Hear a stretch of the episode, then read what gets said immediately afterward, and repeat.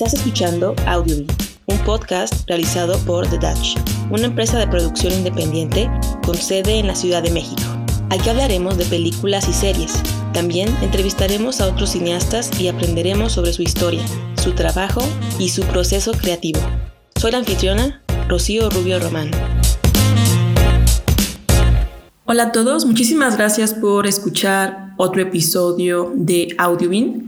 En esta ocasión voy a dar una reseña breve de la película Lightyear, estrenada hace un día, de hecho, dirigida por Angus MacLean y con la voz principal de Chris Evans como el personaje de Buzz Lightyear, por supuesto.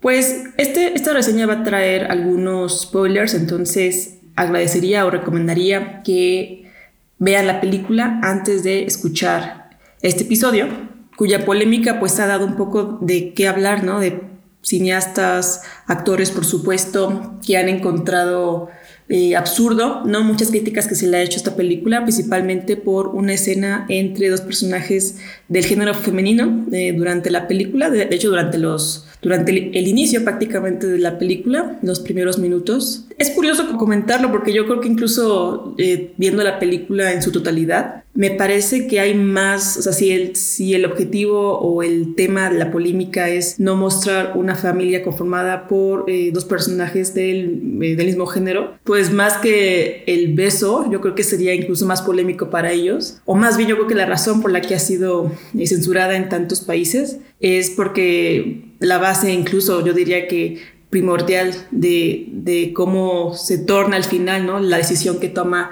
el personaje principal de no cambiar el pasado.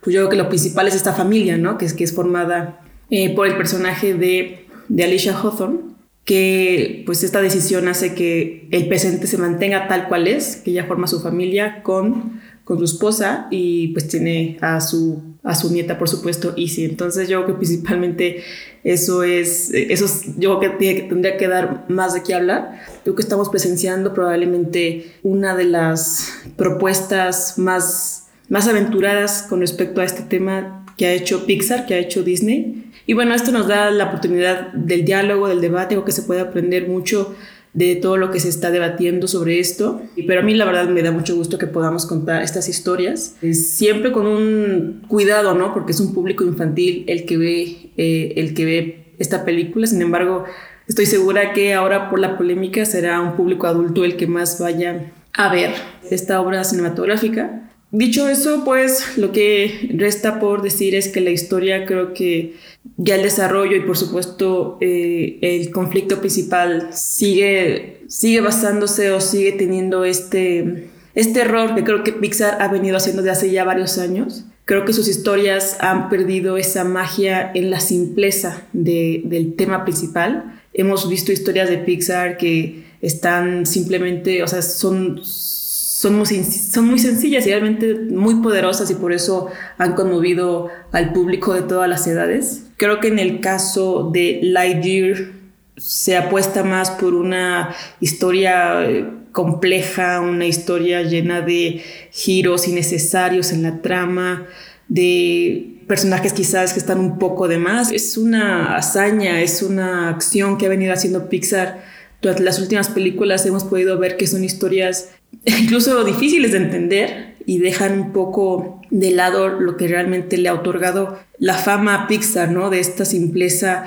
en, las, en simplemente las historias así de amistad que pueden contar con otras en otras historias, ¿no? La historia de amistad, por supuesto, que recordamos de Buzz Lightyear con Woody en la primera película de Pixar, que fue Toy Story, que de ahí pues parte todas las demás películas y por supuesto de los que somos fanáticos de esas películas vemos hoy eh, la obra de Lightyear. Es una recomendación eh, que yo les hago a ustedes que la vean un poco a, mm, a la mitad. Digo, si, si quieren verla, por supuesto, este, creo que es una opción. Es una película, como les digo, con demasiada acción, como, con, demasiada, eh, con demasiado giro, ¿no? que hay que poner atención cada segundo que, de la película no los convocaría a no verla, pero pues creo que deja mucho que desear, principalmente por esto que les digo de que hay demasiados, demasiados elementos de más.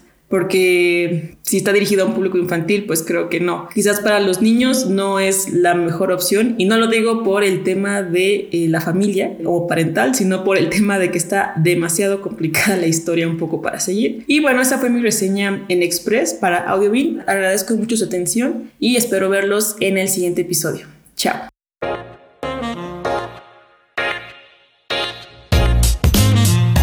Gracias por escuchar Audiobin un podcast realizado por The Dutch y producido en la Ciudad de México.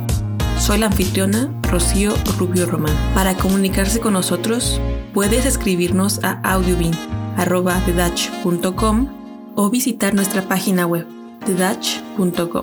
Música por Ben Sound.